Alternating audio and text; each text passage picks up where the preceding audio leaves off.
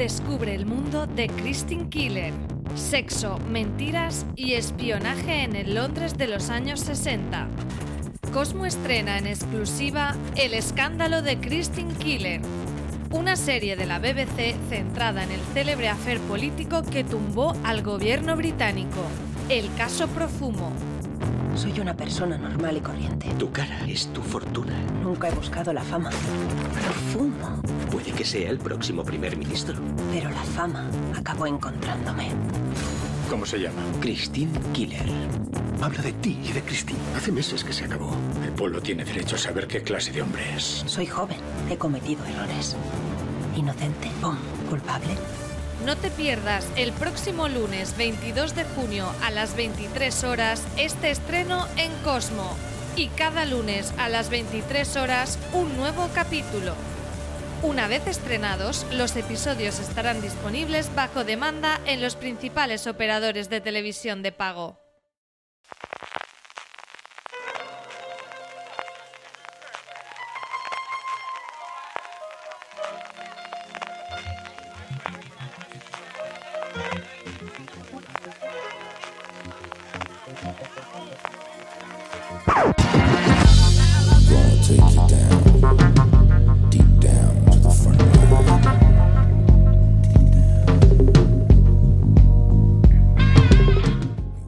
Chicos, bienvenidos a una- un nuevo programa de Top, este programa de fuera de series en el que hacemos una lista, un top 10 de lo que más nos gusta en algún tema pues relacionado con las series, evidentemente. Ya sabéis que pueden ser series, personajes...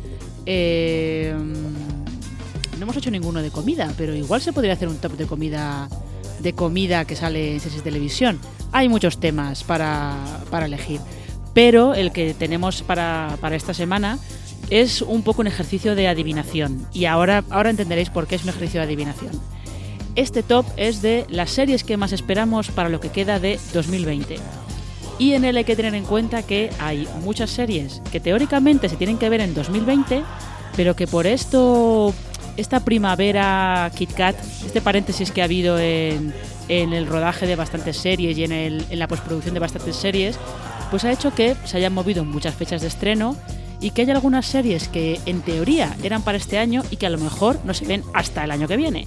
Con lo cual, esto es un poco bola de cristal, así que eh, vamos a ver qué sale. Vamos a ver qué sale de este top. Y mm, para poder completarlo, para, para poder hablar de esas series que creemos que se van a ver de aquí a, a final de año, tengo conmigo a Valentina Morillo. ¿Cómo estás, Valen? Estoy muy bien. Estaba pensando mientras hablabas que también podríamos hacer un top de pelucas. Lo tenemos pendiente desde hace Oh. tiempo y yo creo que estaría muy bien. Es que estoy pensando que solamente entre The Americans, eh, The Good Wife y Juego de Tronos nos salen cuatro tops distintos. Y también está con nosotras Álvaro Nieva. ¿Cómo estás, Álvaro? Yo muy bien, yo añadiría escándalo a esa peluca y estoy fascinado por, por cómo has conseguido eh, renombrar la pandemia mundial como Kit Kat primaveral. Me ha encantado. A ver, ha sido, es que ha sido un poco. En este, en, estas, en este sector en concreto, ha sido un poco esos paréntesis. De repente, entre marzo y mayo, mm, eh, todo parado. Es como si hubiera habido ahí, pues eso, un, un paréntesis así un poco extraño. Y ahora en junio, que es cuando estamos grabando este, este top, de repente eh, se están eza- empezando a reactivar rodajes y se están empezando a reactivar estrenos. Y eh, yo no sé vosotros, pero llevamos un mes de junio en el que de golpe todo el mundo quiere hacer presentaciones, todo el mundo te manda screeners, eh, como que se quieren recuperar tres meses en cuatro semanas. Sí, la verdad que se ha quedado ahí un poco, pero estamos como unos días también como de que no se sabe si, si todo eso que está ahora ya reactivándose va a ser para allá o si se lo van a reservar para después de verano. Está ahí como un poquillo la cosa rara. Sí, está un poco rara. Em, como hemos dicho que este top puede tener muchos condicionantes y muchas, muchas eh, circunstancias atenuantes, como quien dice, lo primero que hacemos siempre en este programa es contar eh, pues qué directrices hemos seguido a la hora de hacer el top. Yo sé que Valen y Álvaro a veces se ponen unas directrices eh, un poco peculiares. Eh, Valen, ¿cuáles han sido, cómo se tuvo el tu top? He intentado hacerlo realista por ejemplo, he dicho, eh, Succession y Euphoria no van a darnos temporadas nuevas este año, porque tendrían que haber empezado a rodar en abril y no han empezado aún, así que supongo que se guardarán para mid-season, por eso no las pongo. Si no las habría puesto en los primeros puestos y mira, si finalmente llegan, súper guay, pero eso. Y he intentado ser realista, luego tengo, empiezo con una petición, pues es un poco, un poco así. Realista, mentira, porque eh, tengo una de la que no se sabe básicamente casi nada y no se ha visto ni una imagen, así que seguramente no está rodada. Pero bueno, ya nos iremos encontrando con lo que hay. Bueno, sorpresa, sorpresa. Eh, Álvaro, ¿cómo has hecho tú el top? Bueno, yo también he intentado que haya cierto realismo, pero con esto del coronavirus es muy difícil porque al final eh, no sabemos si algo que sí que podría estrenarse van a decir, bueno, mejor lo retrasamos un poquito y tal. De hecho, hay algunas que luego comentaremos que, que depende un poco no solo de si la serie está preparada, sino del calendario general que tenga la cadena, si decide esto que se ha movido va antes o se retrasa más, etcétera. Entonces, yo he intentado que, bueno, por lo menos ver que las temporadas estaban rodadas enteras o que mm, sería viable que estuviese la serie completada para al menos finales de 2020. Y luego me he puesto dos normas. Una de ellas es que intentar que hubiese bastante series españolas, porque no por meterlas con calzado, sino porque realmente hay bastante buenas que, que, podían entrar. Y la otra norma era solo poner un proyecto de Ryan Murphy, porque si no podría haber hecho una lista solo de eso. Ya. Ya, solamente con los de Ryan Murphy y con las series de Shonda para Netflix, que no se ha visto aún ninguna, también se pueden hacer varios tops de este estilo. Eh, yo, como vosotros, he intentado ser un poco realista. He intentado pensar en series que es bastante probable que se estrenen a lo largo de, lo que queda de 2020 o porque ya estaban casi rodadas o, o porque lo que queda es eh, simplemente postproducción y se, se aplazó el, estreno porque, pues eso, faltaban dar unos pocos toques. Lo que pasa es que yo lo que he hecho ha sido eh, eh, incluir solamente novedades. No he incluido temporadas nuevas, solamente he puesto estrenos. Pues no sé, porque me ha dado por ahí, básicamente. Así Yo que creo, creo que vamos a tener. también. Sí, las mías son también Yo no. novedades. Pues mira, vamos a, que vamos a tener vari- una cosa variada entre las novedades de que tengamos Álvaro y yo y lo que tenga Valen con nuevas temporadas. Vamos a tener un poco de todo. Eh, así que, pues yo creo que podemos empezar directamente. Valen, número 10. Número 10 es lo que decía, es una petición y espero que en lo que queda de 2020 lleguen a España las cuartas temporadas de The Bold Type y de Día a Día. Que lo de Día a Día, desde que la canceló Netflix, está por ahí perdida y The Bold Type la tenía Amazon y de repente desapareció. Bueno, no desapareció, siguen teniendo las tres primeras, pero la cuarta tenía que llegar, nunca llegó y nunca dicen nada. Así que, pues eso me gustaría. Pues, eh, pues sí, petición, por favor. Eh, que primero que alguien compre día a día, porque es verdad que se ha quedado completamente en el limbo. Y luego lo de The Type me parece una cosa un poco extraña, pero bueno, no sé. Historias de derechos, me imagino. Eh, Álvaro, ¿cuál tienes tú cerrando tu lista? Pues yo como 10 me voy con una que has nombrado tú indirectamente, que es esa camada de series de Netflix con Shonda Rhimes. Y la que parece que va a ser la primera, porque ya sí que nos han enseñado alguna imagen y tal, es Bridgerton, que es eh, la adaptación de unas novelas de una autora que se llama Julia Quinn. Y eh, son unas novelas que están ambientadas en la Inglaterra de la Regencia, hacia 1800 aproximadamente, y que tratan sobre ocho hermanos. La- las novelas empezaron, iban a ser una trilogía, pero luego vieron que funcionaba bastante bien y acabaron haciendo ocho novelas, cada una centrada en uno de estos ocho hermanos desde su punto de vista. Y también hay aparte dos relatos cortos que completan un poco lo que es la colección de, de estas novelas de Bridgerton. Entonces, eh, lo que definen ellos como el, el cóctel que va a tener Bridgerton es alta sociedad, poder, sexo, romance y traiciones. Y vamos, es que te lo venden como una serie de, de Shonda Rhimes así perfectita. Y además con trajes de época. Y por último, añadir que está en el ajo también Julie Andrews, que eso siempre es una cosa así muy top. Que va a ser en principio narradora, pero es un personaje narradora que, que, bueno, luego parece que puede aparecer así un poco como la Gossip Girl de la época. Así que todo esto me parece bastante interesante. Es que, eh, tal y como has descrito la serie, lleva, lleva, o sea, es que lleva escrito Shonda Rhimes por todas partes, pero por todas partes. No puede, no puede negarlo. Em, en el puesto número 10 yo tengo una miniserie australiana que además, esta se va a ver en Netflix ahora en julio, se llama Desplazados. Y, tengo curiosidad por verla sobre todo por la mezcla de nombres que hay, porque está eh, Kate Blanchett en esta faceta que está llevando ahora de productora de televisión y protagonista, que ya la hemos visto en, en Mrs. América. Y luego está también por ahí Yvonne Strahovski, que es, es como el crossover definitivo entre eh, Phyllis Schlafly y Serena Joy, pero en una serie sobre refugiados en, en Australia. Eh, por lo que se ve, a partir de ciertos eventos en un campo de refugiados en Australia, van, van a ir contando una historia como con más ramificaciones y tengo bastante curiosidad por verla, porque hubo una racha, no hubo una racha de, de estrenos australianos que llegaban a España que, que, funcionaron bastante bien. Así que quiero ver qué hacen, qué hacen con esta Desplazados. 8 de julio en, en Netflix. Eh, Valen, número 9. Con esa de Desplazados podremos escuchar a Ivonne Strahovski hablando con su acento original. Por fin. Que es maravilloso. Por fin. eh, mm, mm, la mía, la siguiente. En el noveno puesto tengo Veneno a ver si conseguimos ver la serie completa de aquí a que termine el año, porque tal como va esto, cada tres meses nos ponen un episodio que lo quieren convertir en evento y un evento es, y yo me entrego a él totalmente, pero me gustaría llegar al 31 de diciembre habiendo visto la temporada completa. Yo estoy totalmente de acuerdo, o sea, me, me, parece maravilloso que tenga esta categoría de evento, pero por favor que no sí. lo hagan sufrir tanto. Sí, por favor. Eh, Álvaro, ¿cuál es tu, tu puesto número 9?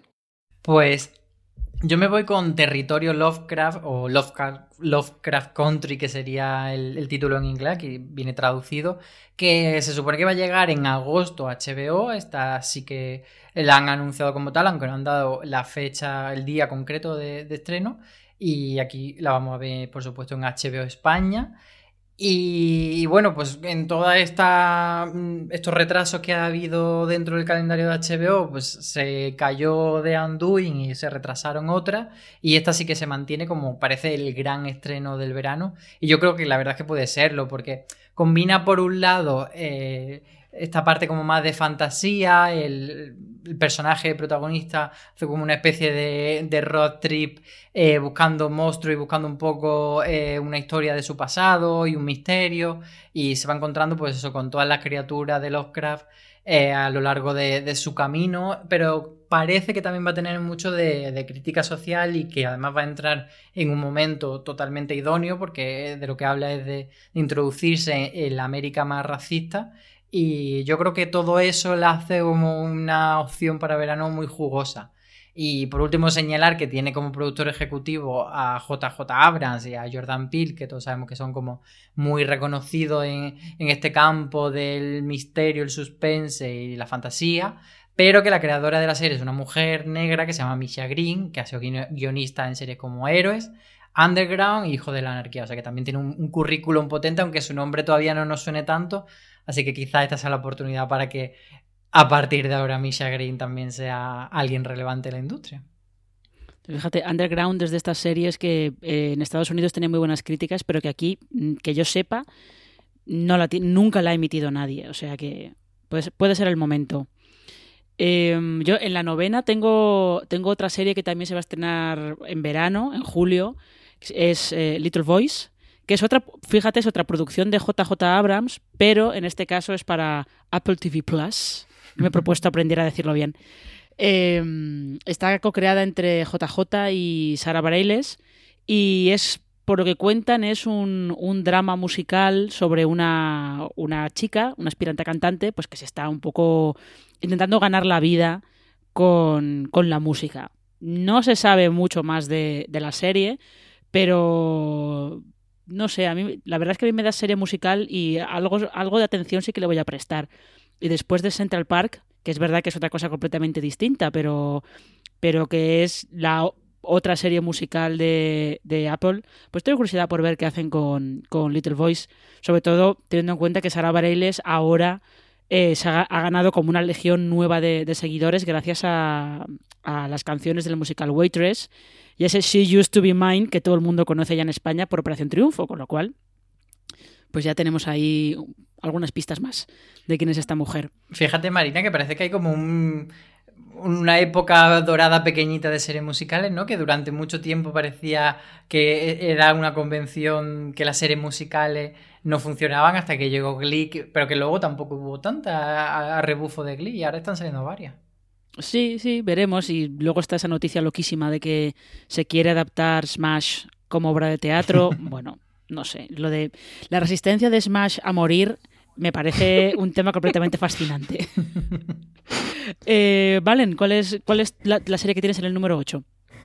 En el número 8 tengo la segunda temporada de Stumptown, pero es que terminé justo la primera ayer porque se me había quedado... ¿Sabes lo que me había pasado, Marina? Que pensaba que eran 13 episodios. Me pareció que no acababa, así como mucho, ¿no? Pero dije, pues nada. Y después me di cuenta que me quedaban cinco episodios por ver y esta semana pues lo pasé pipa por mis tardes. Eh, dije, ay, fui a ver Stumptown y ahora estoy que ha acabado la temporada y quiero más. Porque es una serie que cuando la tengo disponible, aunque me haya olvidado que tenía más episodios, eh, me lo paso muy bien. Es que lo que hace Kobe Smulder es maravilloso. Así que he leído por ahí que en principio está ya eh, previsto que llegue en otoño a ABC, así que supongo que no llegará también a HBO España, si no me han mentido y eso es verdad. Entonces la espero. También dicen que eh, la temporada 2 de Evil eh, también está prevista para CBS All Access en otoño, pero como aquí nos llega un poco más tarde, pues ya no, no la cuento. Estas además es eh, tanto Evil como Stamptown, como son de cadenas en abierto en Estados Unidos, esto dependerá de, de cómo se retoman, más que retomarse, cómo eh, se empiezan los rodajes de las nuevas temporadas. Generalmente creo que deberían empezar como julio, suelen empezar como julio por ahí. O sea que a, a ver qué pasa cuando llegue julio, si se retoman, se, vuelven otra vez los rodajes, empiezan ahora las nuevas temporadas o si hay algún tipo de, retraso, pero, pero sí, Dexparios es la mejor. Álvaro, número 8.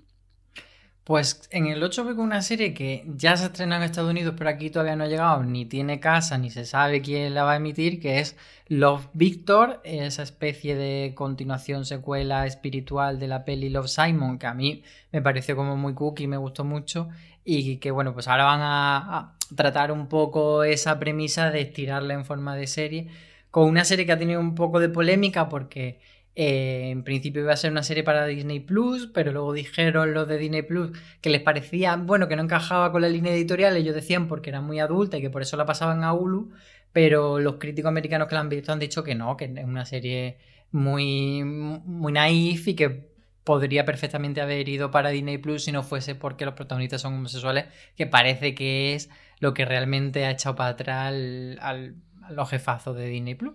Pero bueno, al margen de, esa polémica, parece que. Pues eso, que busca ser una serie cookie sobre un chico adolescente que llega nuevo a una ciudad, que llega nuevo a un instituto y, que tiene que conocer, hacerse su hueco a la vez que conoce a otros chicos que, que parece que le va a hacer tiling. Así que yo tengo muchas ganas de ver cómo, cómo se desarrolla.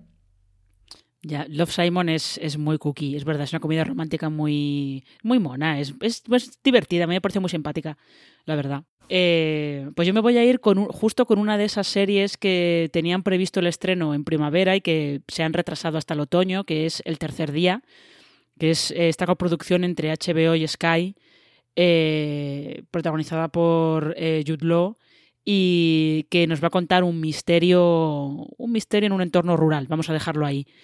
Y sobre todo, es verdad que probablemente esa parte no fuéramos a verla en España, pero sobre todo yo tenía curiosidad por el evento final que querían hacer, que era como un evento inmersivo en el que la gente podía ir a una instalación que iban a montar, supongo que en el centro de Londres, donde con algo relacionado con el final, no sé si tendría eh, tendría algún tipo de, de eh, interconexión en, entre el, último capítulo y la instalación. No lo sé, pero me pareció una idea bastante curiosa. Pero claro, se quedó, evidentemente eso hubo que, que aplazarlo, hubo que cancelarlo por, por, el, eh, por el coronavirus. Así que el tercer día de momento la veremos en, en otoño aquí en HBO España, pero pues no hay fecha aún. Ya lo veremos. Número 7, Valen.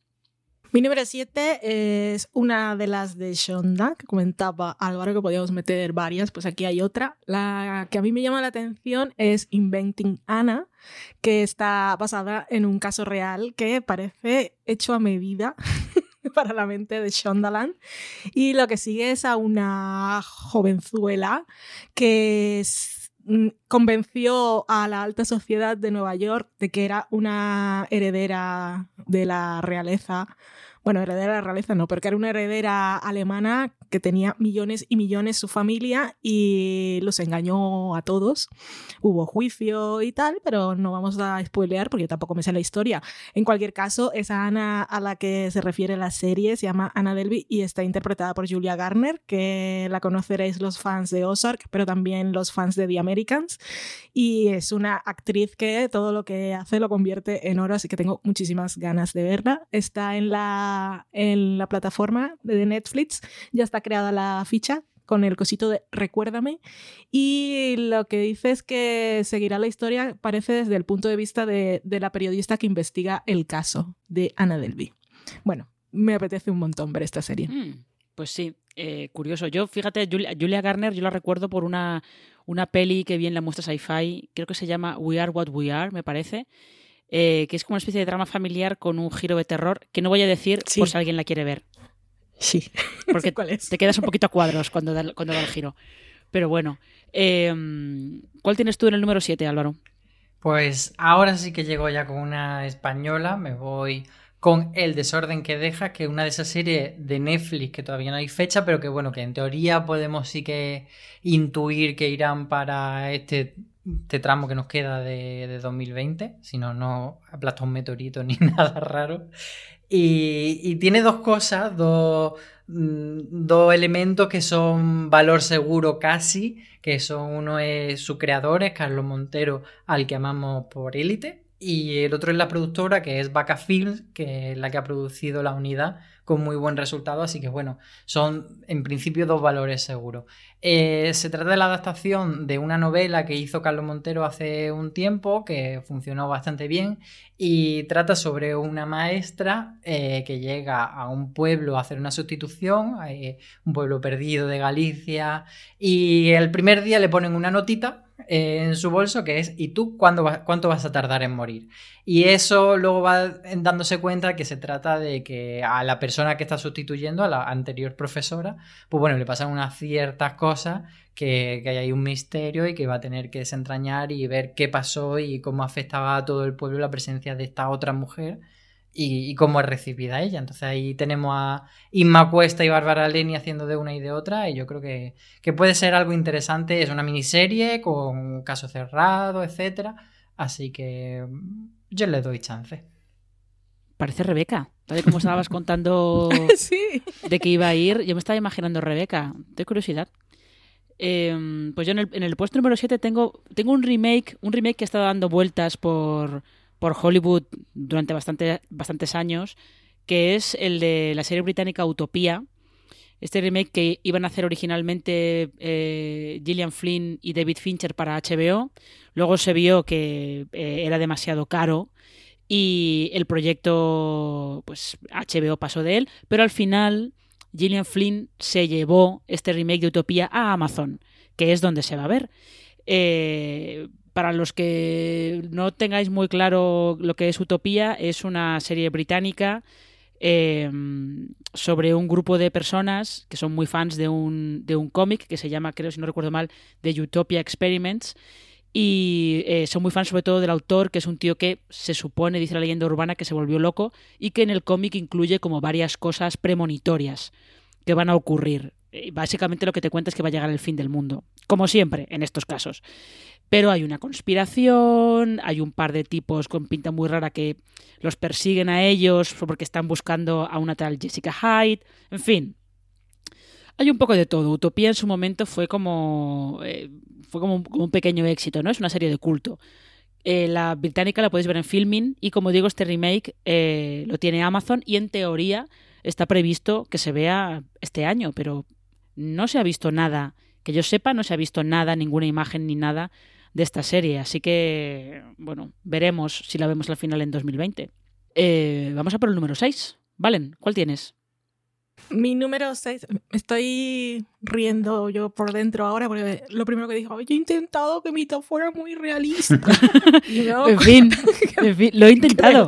Lo he intentado. Que del anterior eh, no, no se ha visto ni una foto y de esta que voy a decir ahora menos, pero bueno, da igual, la espero, espero que llegue en 2020. Es eh, Criados por Lobos, es un proyecto de eh, HBO Max que está creado por, no voy a decir su apellido porque no sé cómo se pronuncia, pero es el guionista de la película Prisioneros, la de Villeneuve de 2013. Y es una historia de ciencia ficción que mm, creo que dirigirá Ridley Scott, por lo menos el primer episodio. Y lo único que sabemos por ahora es que eh, seguirá a dos androides que tienen nombres, que son padre y madre, a los que se les ha encomendado la labor de criar unos niños humanos en un misterioso nuevo planeta. Y se saben pocas cosas más, solo que em, se darán cuenta estos androides de que em, el concepto de religión es muy importante para los humanos y tendrán que aprender a controlar las creencias de esos niños que están criando, de controlar, entender o, o- o ver, qué, ver qué hacen, básicamente. Así que es un proyecto que desde que, se, desde que salió y que lo único que se sabe básicamente es eso. Y está el reparto también, pero son actores pues más o menos pocos conocidos. Me ha llamado mucho la atención y me voy a, a ver si me voy a encontrar luego con una gran decepción, pero cada vez que me preguntan por algo de 2020 siempre me acuerdo de estas de las primeras que pongo, porque tengo muchas ganas de ver, aunque no he visto ni una imagen. Vale, No, pero pinta- bien. dices que desconocido, pero está Travis Fimmel ahí metido. Ragnar de Vikingos. Eh, sí, pero es el único así medio conocido, pero sí, es súper conocido, tendría que haberlo dicho. Bueno, pin- no pinta mal, ¿eh? Por lo menos así a priori pinta bien. Álvaro, tu turno. Pues sigo con otra española, en este caso El Cid, que mm, esta sí que estamos ahí en no sabemos si, si la habrán acabado o no. Es cierto que yo he estado mirando un poco las fechas del rodaje, sobre todo para tenerlo de referencia, y comenzó en octubre del año pasado, pero siendo una producción tan pues, complicada, costosa, con mucho exterior y tal, mm, no sé hasta qué punto habrán podido completar el rodaje de la primera temporada, que creo que eran como unos ocho episodios, etcétera. Y, bueno, no hay noticias mm, que a veces sí se hacen de, pues se ha acabado el rodaje de la serie del Cid. Pero bueno, mm, si no está acabado es probable que esté bastante cercano a, terminar. Entonces podría haber margen para que Amazon terminase la serie de aquí a final de año. Y yo creo que más allá de por la historia, porque mm, podría haber puesto El Cid o podría haber puesto Inés del Alma Mía, que es otra producción así de época, de trajecito y tal, de, en este caso de televisión española, pero pongo el CID porque me apetece ver cómo van a ser las primeras series eh, de Amazon Prime Video en España que no estén amparadas, pues, por ejemplo, Pequeña Mentirosa venía con A3 Media Studio, luego han sacado eh, esos original que no son realmente original comprado a Telecinco, pero bueno, esto puede ser como la primera muestra de qué tipo de serie española quiere hacer Amazon en nuestro país y me, me produce curiosidad verlo. Y luego, aparte, es que tienen a Jaime Lorente como protagonista, como Cid, y en esta casa le queremos mucho a Jaime. Eh, ya, eh, una puntualización solo, eh, la serie esta de, de A3 Media que decía Álvaro es Pequeñas Coincidencias, no Pequeñas Mentirosas, que es otro Ay, tipo es de serie diferente. Iba, iba a preguntar cuál era Pequeñas Mentirosas, pero... Es otra cosa distinta, sí.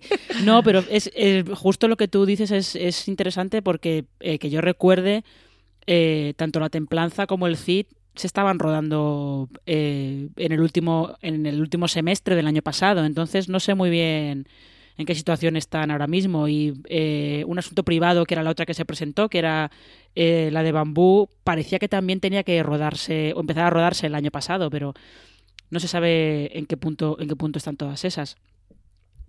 Eh, mi sexta, esto, ves, no es un estreno, aquí yo he hecho trampa. Esto es una segunda temporada, es la segunda temporada de El Alienista, que el título original es The Alienist Angel of Darkness. Eh, TNT la, la va a emitir en Estados Unidos este verano y ya sabéis que aquí la primera temporada la tuvo Netflix y la tuvo eh, en otoño, cuando la temporada se terminó de emitir en Estados Unidos. Pero de momento no, no se ha dicho nada de si también se va, se va a ver eh, esa segunda entrega del Alienista en Netflix. Yo me imagino que sí, imagino que será también como, como en otoño. Y es que simplemente porque yo al final eh, me lo pasé bastante bien con, con, esta serie y porque tengo curiosidad por ver otra vez juntos a, a, esos tres personajes que tenían, tenían bastante potencial, sobre todo el de, el de Dakota Fanning, que parece que se va a meter ahora más en, en la investigación policial tenían bastante potencial, así que pues, quiero ver quiero ver qué nuevas aventuras se les han ocurrido, sobre todo cuando ahora, en teoría, creo que ya no tienen un, libro que adaptar para, para hacer la, la, temporada. Así que, pues ahí está. Entramos en el top 5, en la, la parte alta de la tabla, como quien dice. Valen, número 5. En número 5 tengo eh, The Undoing, una serie que llegará a HBO España en algún momento del otoño, que eh, estaba previsto que se hubiese estrenado ya hace un mes, o no, hace un mes no, igual hace dos, pero bueno, en primavera y se retrasó por las cosas del coronavirus. Y eso nos llegará en otoño, es una miniserie, tiene como protagonistas a Nicole Kidman y Hugh Grant, que eso pues ya apetece ver. Y es una historia de esas de mmm, no conoces a la persona con la que has vivido durante tanto tiempo. Eh, Kidman interpreta a una psicóloga de éxito que está viviendo el que cree que es su momento perfecto en la vida, eh, está bien ahí con su marido, con su hijo, está a punto de publicar un libro y de repente todo se va al quinto pino cuando su marido desaparece y con su desaparición comienzan a salir a la luz un montón de cosas que no sabía. Y hay una investigación policial y todas esas cosas. Y Nicole Kidman, que va con su pelo más o menos natural, que eso está bien, no lleva peluca. No, no la podremos poner en nuestro top en este, con este papel, pero Cierto. bien. The Undoing. Otoño, HBO España. Ahí está, a ver, a ver cuándo la vemos por fin. Álvaro, número 5. Pues el 5 ya entramos en las coincidencias, ya es una serie que has comentado tú, el tercer día, y la había incluido por la curiosidad de, de, eso que tú comentabas, de que, bueno, ya hemos visto un tráiler, que todo el mundo lo puede buscar, el tercer día eh, lo tenemos ahí, de hecho, una noticia en fuera de serie, y hemos hablado de la serie, y ya parecía que se iba a estrenar, pero lo que hay grabado son esas dos primeras partes, que son dos personas llegando a una isla misteriosa, y luego esa tercera parte iba a ser un evento en directo, que, no sabemos lo que es y estamos muy intrigados y por esa intriga y por ver cuándo y cómo se hace, si es que se hace, pues eh, tengo ahí el tercer día en el quinto pos posición. Pues sí, a ver, a ver cómo se hace, cuándo se hace o, qué era eso que tenían previsto, por lo menos. Eh, yo en, la quinta posición aquí tengo una que he hecho un poco de trampa eh, porque he puesto Patria, que es otra de estas series que tendría que haberse visto en mayo, pero... Bueno, pero no es trampa. Es... Bueno, es trampa, es trampa porque yo eh, lo que sí se hizo, sí que hizo HBO España fue un pase para prensa de sus dos primeros episodios. Ah, entonces ahí está eh, la trampa. Ahí está la trampa. Tramposa. Ahí está la trampa. Eh, pero claro, se hizo ese pase, pues justo se hizo ese pase, fue lo último que se hizo antes de que entráramos todos en el confinamiento por, por el coronavirus y se tenía que haber estrenado en mayo, pero les pilló sin con la postproducción sin terminar y el estreno pues se retrasó. Suponemos que hasta otoño, pero no tenemos todavía fecha. Y por lo que yo vi en esos capítulos, eh, tengo mucha curiosidad por ver los demás, porque creo que puede ser eh, la adaptación del libro de, de Fernando Aramburu puede, puede eh, aportar cosas interesantes. Y sobre todo es una lástima que nos quedáramos en primavera sin tener ese diálogo que podía haber habido entre la línea invisible y, Patria. Porque al fin y al cabo una, una te cuenta los orígenes de ETA y la otra te cuenta el final. Y habría sido interesante ver eso, pero bueno, tendremos que esperar al otoño para ver en qué ha quedado todo. Vamos a por el número 4, ¿valen? Mi número 4 creo que lo puse en el primer puesto de que hicimos, no sé si os acordáis, pero nosotros hicimos el programa, el, uno de estos tops a principio de año o a finales del año pasado, que era las series que más esperamos de 2020. Y ahí tenía yo en el primer puesto American Crime, la tercera temporada, Impeachment, que a ver si llega a este año, que no lo sabemos. Y ahora que lo estoy pensando, me suena Me suena que ya el, eh, el, ya a principios de este año, antes de toda, antes de todo, que cambiara el orden del mundo, ya se estaba hablando de que querían aplazar el estreno para que no coincidiera con las elecciones. Así que igual no llega en 2020. Pero bueno, por si acaso, porque eso lo acabo de pensar ahora, ahí tenemos tercera temporada de American Crime, que se explorará los puntos de vista de las mujeres que se vieron envueltas en lo que se conoce y está en la Wikipedia como el escándalo Mónica Y tenemos a Benny Feldstein interpretando a Mónica Lewinsky, tenemos a Sarah Paulson, tenemos a Paula Jones, eh, Cliff Owen será Bill Clinton, también está por ahí Margot Martindale, pues bueno, eh, repartazo. Eh, una gran historia, tengo muchas ganas de verla, ver cómo le sale. Está basada en un libro que es del mismo autor eh, que usaron como base para la primera temporada de American Crime, la de O.J. Simpson. Así que como fuente parece que no está mal. Y Mónica Lewinsky es productora, o sea que todo bien. Pues sí, yo también tengo mucha curiosidad por ver esa tercera temporada de American Crime Story, a ver cómo vuelven. Álvaro, número 4. Pues eh, tú antes mencionabas Patria y el retraso ese de Patria puede que afecte al estreno de 30 monedas, que es la serie de la que voy a hablar. Porque digamos que el calendario de HB España tenía previsto que eh, fuese en primavera ahora se hubiese emitido Patria, en verano por H o por B y luego en el último trimestre de año 30 monedas. Entonces no sé si al pasar Patria hacia más adelante 30 monedas quedará o no relegada a 2021. En cualquier caso, la serie se terminó de rodar en diciembre de 2019 y sí que es verdad que ha podido tener cierto retraso porque una serie que decían que era muy compleja en cuanto a, toda la parte de postproducción y tal y en la primera fase del confinamiento todo eso se quedó parado, pero bueno, luego en remoto sí que se ha ido recuperando antes de que, de que terminase eh, todas estas fases del confinamiento, etcétera. Y bueno, pues 30 monedas, una serie fantástica, eh, fantástica no como, como adjetivo, sino de, género fantástico, dirigida por Alex de la Iglesia para HB España, y que el título de las 30 monedas lo que hace alusión es a, a las monedas por las que Judas traicionó a Cristo, y una de esas monedas va a aparecer en el presente en un pueblo remoto de España y va a desencadenar pues, una serie de, elementos sobrenaturales, una serie de, conflictos, todo alrededor de, estas monedas, digamos, malditas. Y bueno, a mí la verdad es que eh, ya de por sí el terror en España es algo que nos hace mucho, eso te llama la atención y el de la iglesia es bastante guay su filmografía, pero también eh, tengo cierta cosita con él porque muchas veces presenta como conceptos ideas muy chulas que no siempre sabe darle ese punch final. Entonces no sé cómo va a desarrollar una historia de ocho capítulos que sea potente y que mantenga todo esto tan guay que sobre papel parece. Entonces, bueno, pues a ver cómo funciona. Tiene a Eduard Fernández, a Manolo Solo, a Megan Montaner, a Macarena Gómez, tiene un montón de gente ahí en el reparto. Así que en principio pintan muy bien. Mm, sí, pinta, pinta muy bien. Veremos que sale de 30 monedas.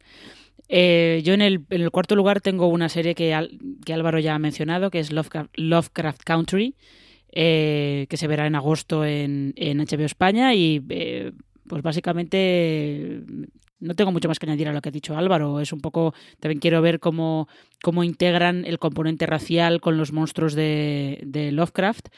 Y, ya está, eso, que yo también la quiero ver, que a ver si la estrenan en agosto y no, no hay ningún retraso ni, ni pasa nada por ahí. Y con esto dicho, vamos a entrar en el podio. Medalla de bronce. Valen, ¿qué tienes ahí? Mi número 3 es una serie de la que no ha hablado ninguno de vosotros. es Territorio Lovecraft. Yo también tengo muchas ganas de verla y pues si alguien tiene curiosidad, os invitamos a ver el tráiler. Lo tenemos, podéis buscar en, en, Fuera de Series, la serie Territorio Lovecraft y Lovecraft y os saldrá la noticia.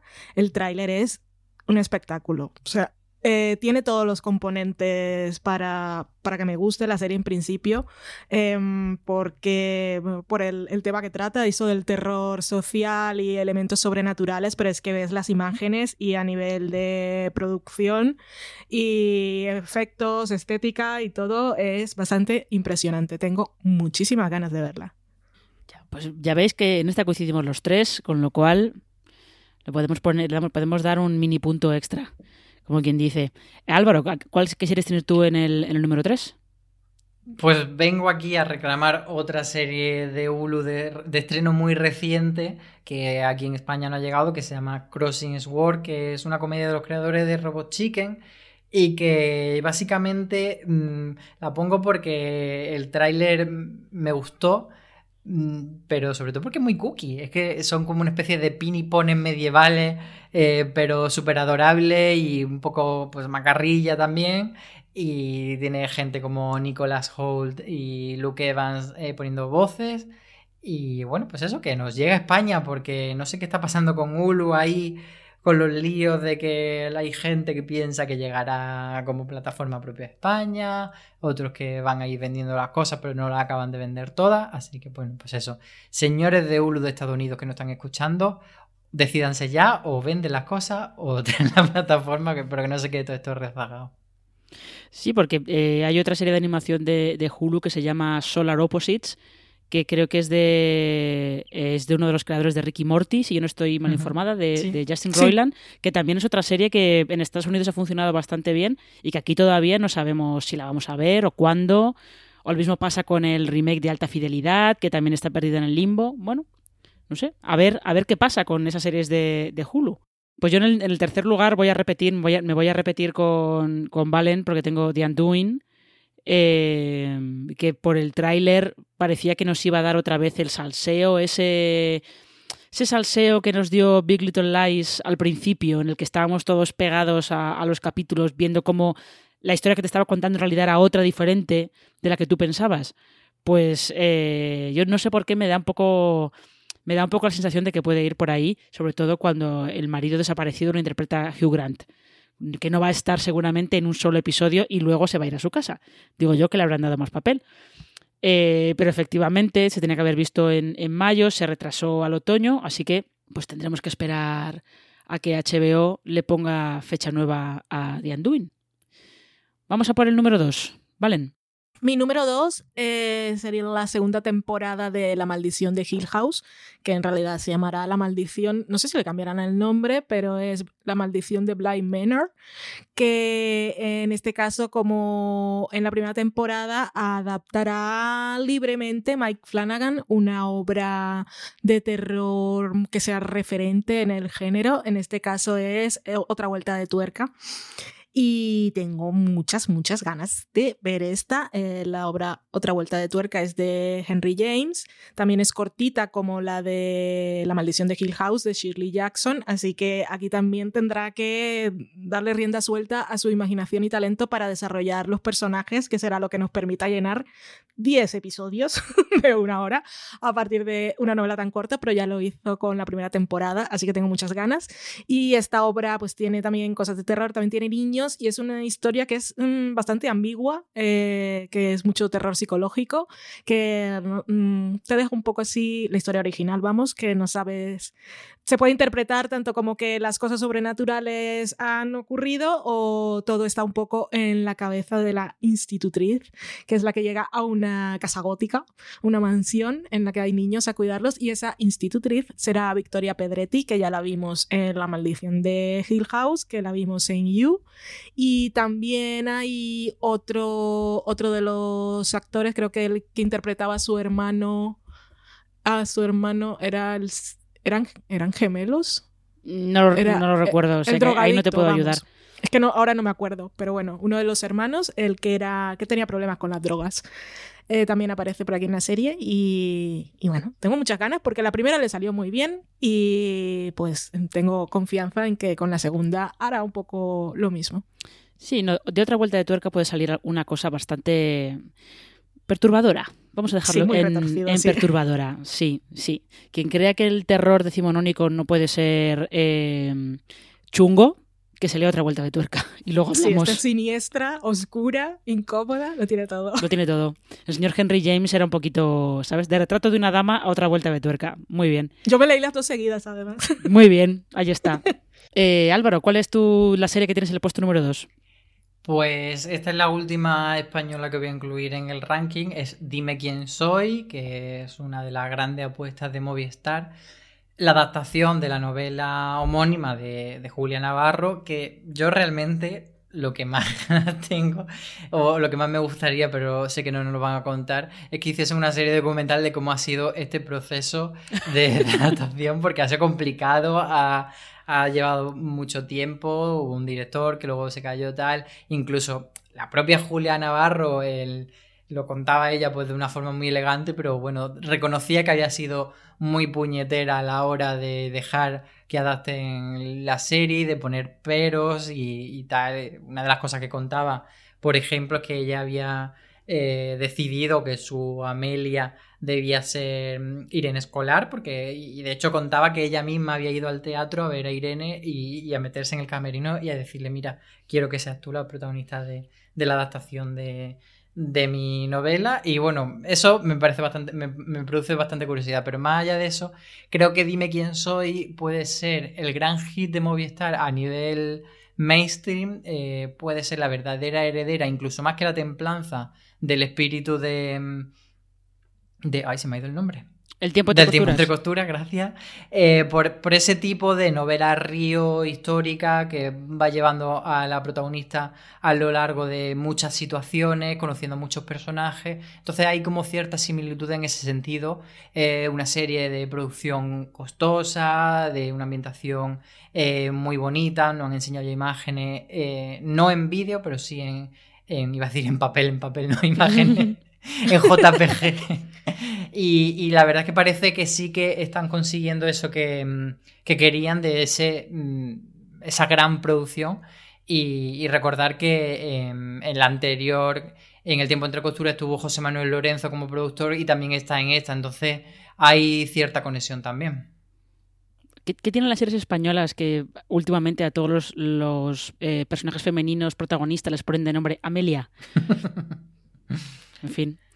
Eh, yo en el, en el, puesto número 2 tengo eh, una de las series de Marvel que Disney Plus se supone que tiene que estrenar este año. Lo que tengo es eh, WandaVision, que en teoría iba para 2021, pero luego salieron informaciones diciendo que el rodaje iba mucho mejor de lo esperado y se iba a adelantar a finales de este año, seguramente. Incluso con los parones por el coronavirus, Disney Plus y Marvel han seguido diciendo que no, no, que el estreno es factible para finales de año, así que, bueno, parece que, que podremos ver WandaVision antes de, lo que, antes de lo que esperábamos. ¿Y por qué tengo yo curiosidad por verla? Pues no tanto porque te cuenten la historia, la historia de amor entre la visión y la bruja escarlata, sino por cómo te la cuentan. Porque eh, la van a contar de una manera como muy meta, saltando entre géneros, eh, las imágenes que se han visto de la serie nos han mostrado eh, metidos en diferentes géneros muy clásicos de, de la televisión estadounidense, desde eh, una sitcom como si fuera I Love Lucy, a, otra como más familiar ochentera. Tengo mucha curiosidad por ver todos esos saltos de géneros, a ver cómo, cómo los solventan.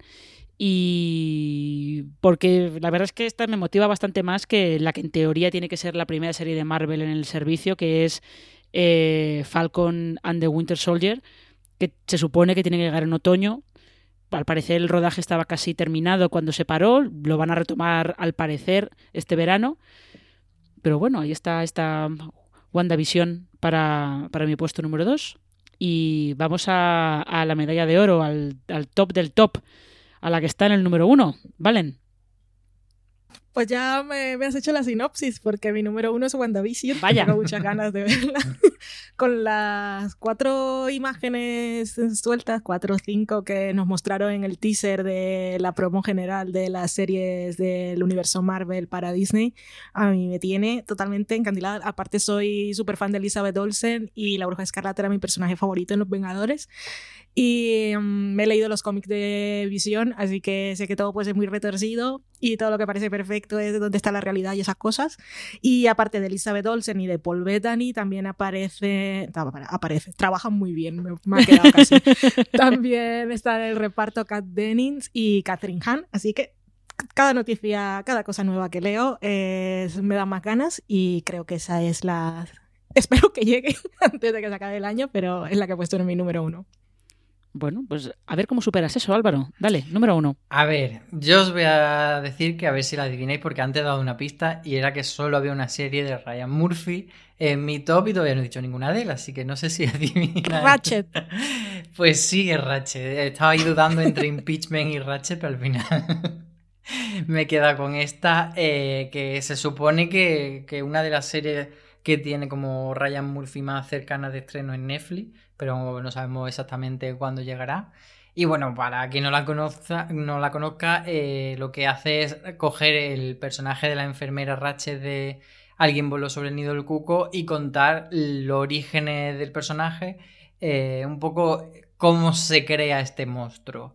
Eh, y yo creo que eso es algo que Ryan Murphy sabe hacer muy bien y que puede interpretar muy bien nuestra queridísima Sarah Paulson, que es la elegida, y luego además tiene un elenco alrededor de ella, de esos maravillosos que, que monta Ryan Murphy, pues con gente como Finn Wittrow, Judy Davis, Cynthia Nixon, Sharon Stone, Rosanna Arquette, entonces Don Cheadle también está, o sea que yo creo que, que puede componerse ahí una serie bastante interesante y, y a ver hasta qué punto pues tiene ese, ese rollo eh, oscuro y de terror o si lo lleva más hacia el drama. Eso ya, pues bueno, que nos sorprenda Ryan. Pues mira, justo la serie que tengo yo en el número uno también es Ratchet. Ay, qué ¿Qué bien. te parece? telepatía, telepatía. Y además yo tengo curiosidad por verla, pues casi por lo mismo por lo que ha dicho Álvaro. Y porque mm, no, no se sabe muy bien por qué lado va a tirar. A mí me da la sensación de que va a tirar más, un poquito más por el lado del terror o del thriller psicológico en todo caso. Y fíjate que yo creo que ahí es donde Ryan Murphy suele dar lo mejor de sí mismo, ¿eh? Cuando está metido, está eh, constreñido, entre comillas, por los códigos de, un género concreto. Y yo creo que el terror, el terror a él se le suele, se le suele dar bien. Las temporadas buenas de American Horror Story están muy bien. Con lo cual, pues eh, a ver, a ver qué hace con, con esta Ratchet.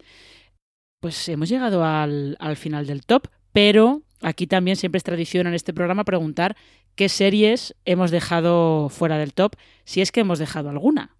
Eh, ¿Tú has dejado alguna fuera, Valen? No he dejado ninguna fuera, pero me he acordado ahora de eh, Search Party, que se va a estrenar, porque vi el tráiler hace poco, que en Estados Unidos se la quedó HBO Max y aquí la tenía TNT, ¿no? Las Sí. primeras temporadas.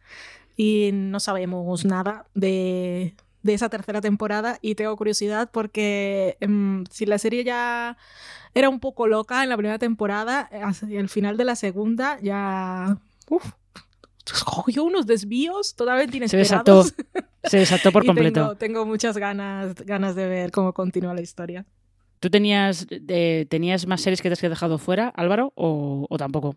Pues como decía que solo había metido una de Ryan Murphy, la otra que estaba ahí batallando era Impeachment, que la ha comentado Valen, y también me ha pasado lo mismo con, con Shonda, con ese Inventing Anna, que me interesa mucho, pero bueno, eh, había pensado que quizá era como un estreno que va a llegar más tarde que Bridgerton, y por eso acabé metiendo la otra.